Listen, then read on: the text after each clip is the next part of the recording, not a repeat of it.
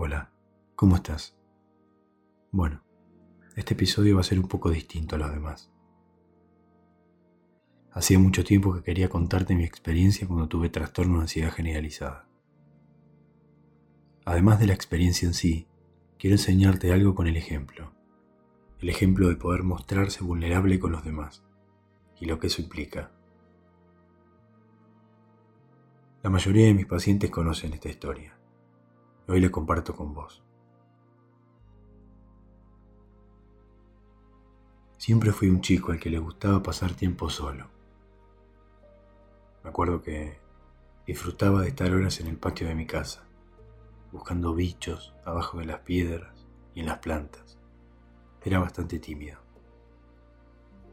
Tuve una infancia linda. Me gustó. La elegiría de nuevo si pudiera. Una infancia muy tranquila, rodeado de gente buena. Siempre supe que quería ser médico, desde los 10, 11 años.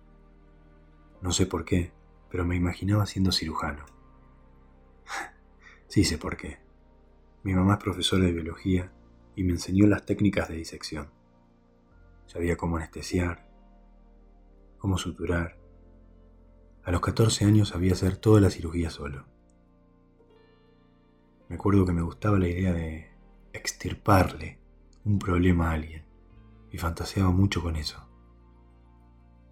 Con esa escuela no me fue difícil proyectarme en un quirófano.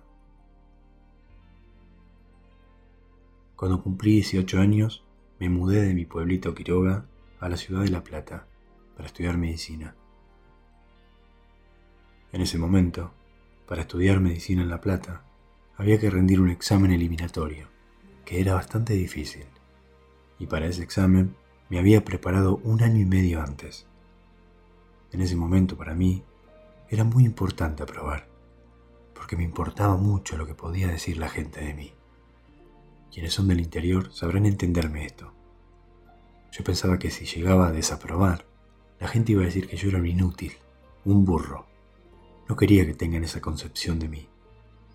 Entonces me sacrificaba para poder estudiar y aprobar. Por suerte, rendí, aprobé y empecé a cursar ese mismo año. En los primeros meses de la carrera, cursaba anatomía, histología y otras materias.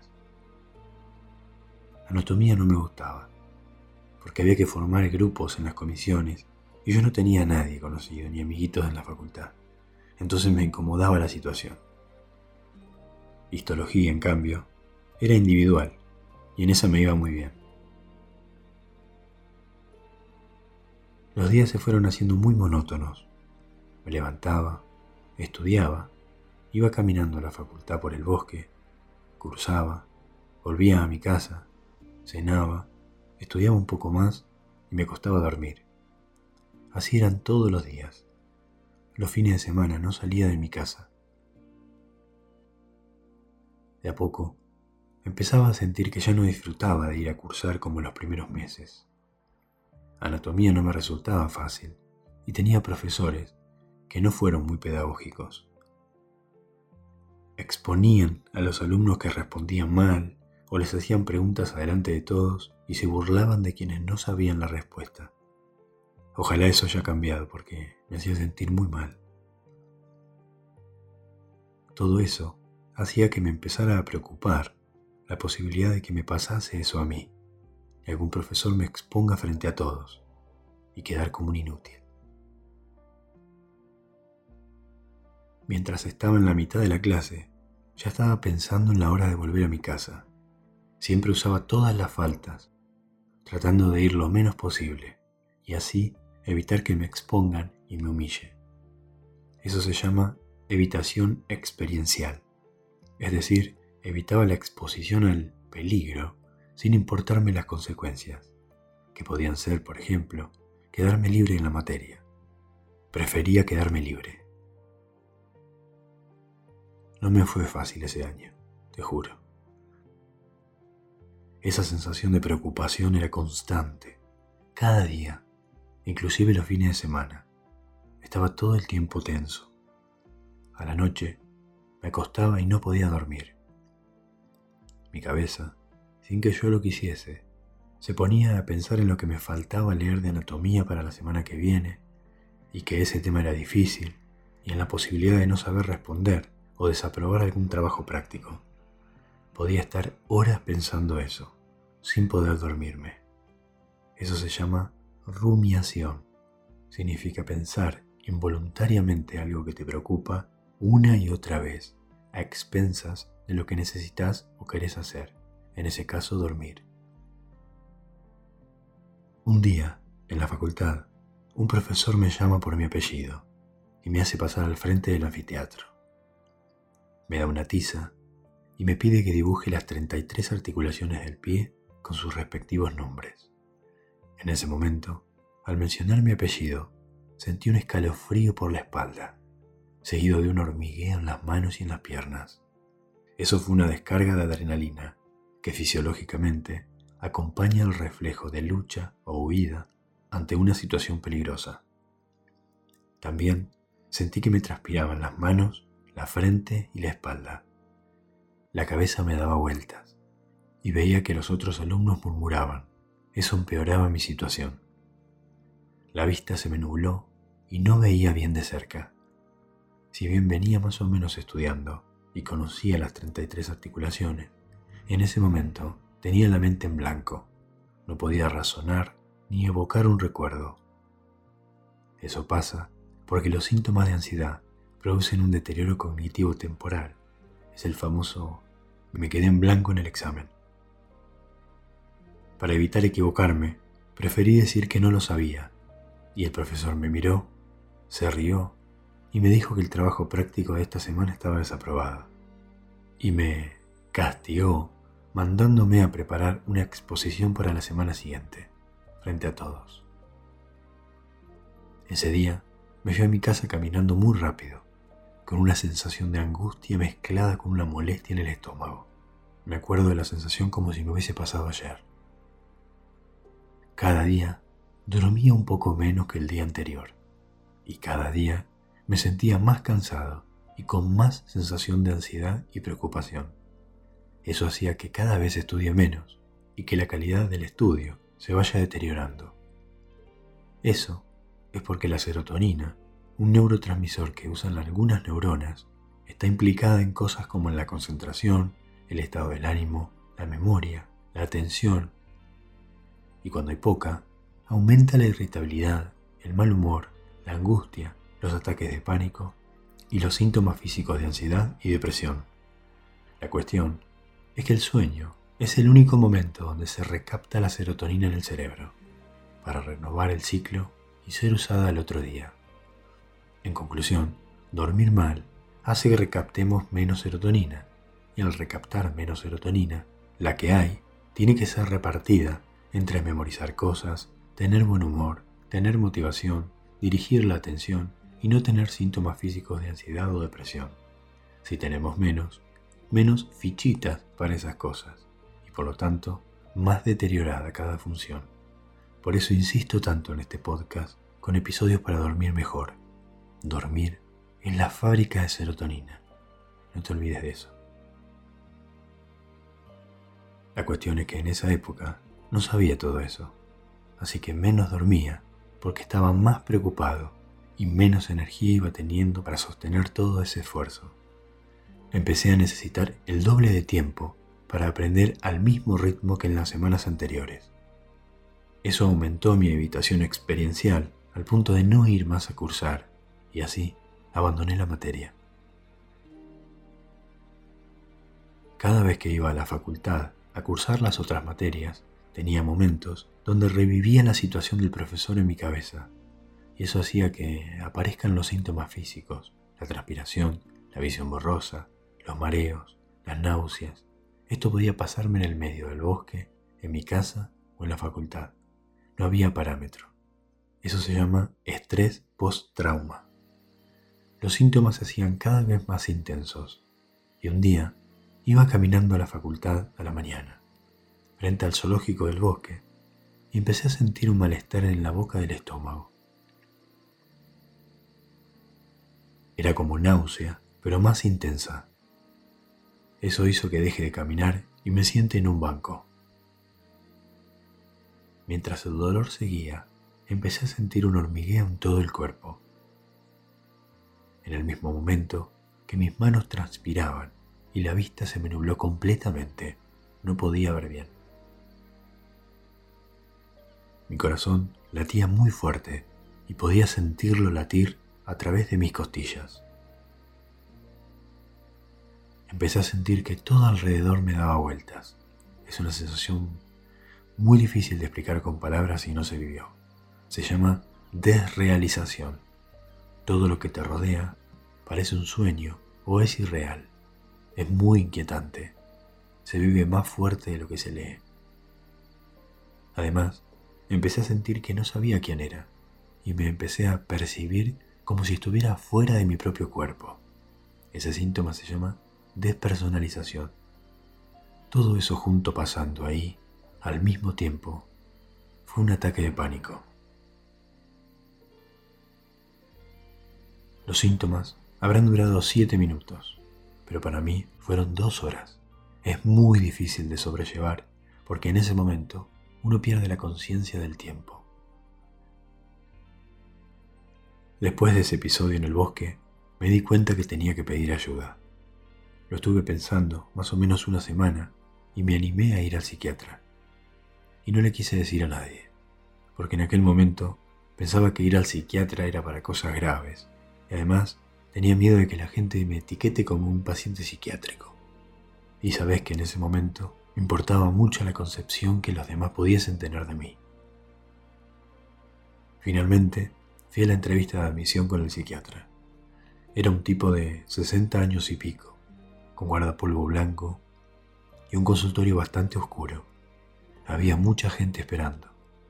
Estuve en la sala de espera unos 45 minutos más o menos antes de entrar. Cuando entro, me pregunta mi nombre, edad y por qué consultaba. Nunca me miraba a la cara. Le escribía y me frenaba cuando estaba contándole algo para preguntarme otra cosa. Respondeme puntualmente tal cosa, me decía. Parecía que se molestaba cuando le contaba algo con un poco más de detalle.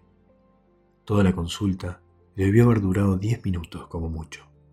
Me dijo, tenés trastorno de ansiedad generalizada. Toma esto tal hora, esto tal otra, y venía a verme en un mes. Me dio un antidepresivo y clorazepam. No me sentí alojado ni escuchado, más bien me sentí despachado, como cuando te atienden en una cantina medio a las apuradas. A veces es importante saber en lo cual uno no quiere convertirse. Pero bueno, al día siguiente tomé el antidepresivo y el clonazepam. Y a las cuatro horas empecé a sentir un abombamiento en la cabeza, como si estuviera dentro de una piñata. Sentí un poco de mareos y también náuseas. Además, todo ese día y los tres siguientes tuve como un cansancio raro constante, como cuando sentís alivio en el pie después de sacarte los zapatos habiendo caminado todo el día, pero lo sentía en todo el cuerpo. El psiquiatra que me atendió no me dijo cómo tomar el antidepresivo, ni qué cosas me podían llegar a pasar.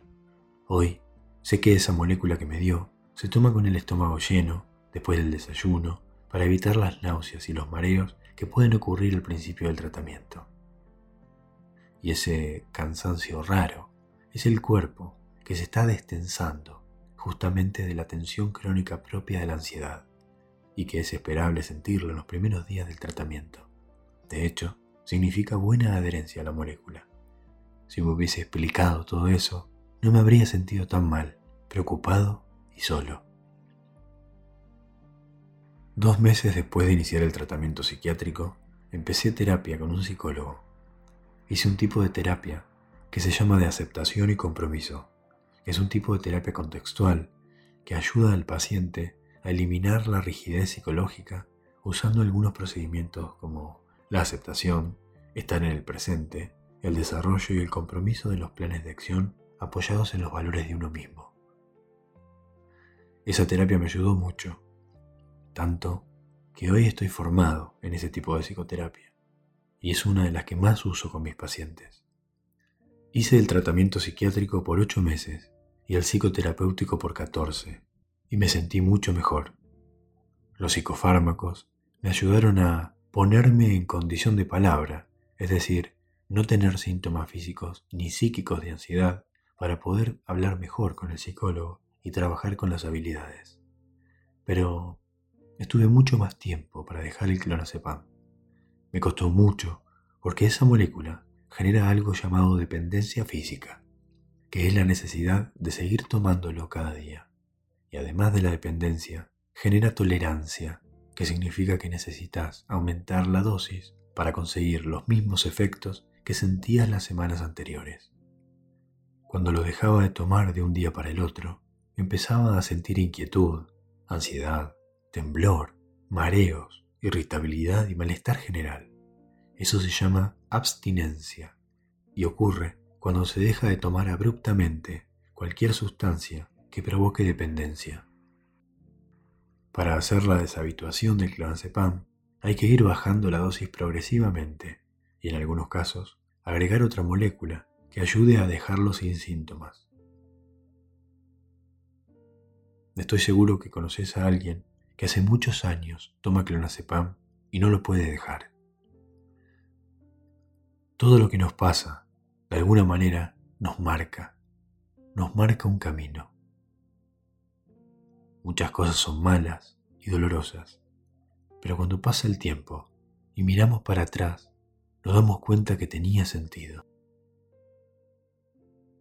Cuando abandoné primer año, no me animé a preguntar si era posible dejar anatomía, pero seguir cursando histología y otras materias. Dejé todo el año completo y eso me dio mucha tristeza y angustia. Al año siguiente hice todas las materias de primero y ese mismo año se abrió la ayudantía de histología, es decir, que los alumnos podían postularse para ser ayudantes de cátedra. Yo me postulé y quedé. Fui siete años ayudante de histología, lo sostuve toda la carrera. En esos siete años, en cada nueva comisión, tenía particularmente afinidad con los alumnos que venían del interior o que fueran muy tímidos o de pocas palabras me daba cuenta que me acoplaba a las mesas de los más callados. Sentía que los entendía. Y me di cuenta que les preguntaba cómo iban en las otras materias y hacía grupos de Facebook para que puedan preguntarme dudas acerca de la materia o si necesitaban ayuda. Siempre pensé que sostuve todo eso muchos años porque me gustaba histología. Pero hace muy poco, mi psiquiatra me hizo dar cuenta de que todo eso lo hacía inconscientemente para, de alguna manera, evitar que a alguien le pase lo que me pasó a mí. Hoy soy un hombre de 32 años y me dedico a trabajar con pacientes especialmente con trastornos de ansiedad y no tengo dudas que me voy a dedicar toda la vida. Tampoco tengo dudas que haber padecido ese trastorno de ansiedad generalizada a mis 18 años, me marcó el camino para toda la vida. Contándote esta historia, me mostré vulnerable. Mostrarse vulnerable es algo que en general cuesta mucho. Para nuestros primeros ancestros prehistóricos que vivían en ambientes hostiles, estar en una tribu era esencial para la supervivencia.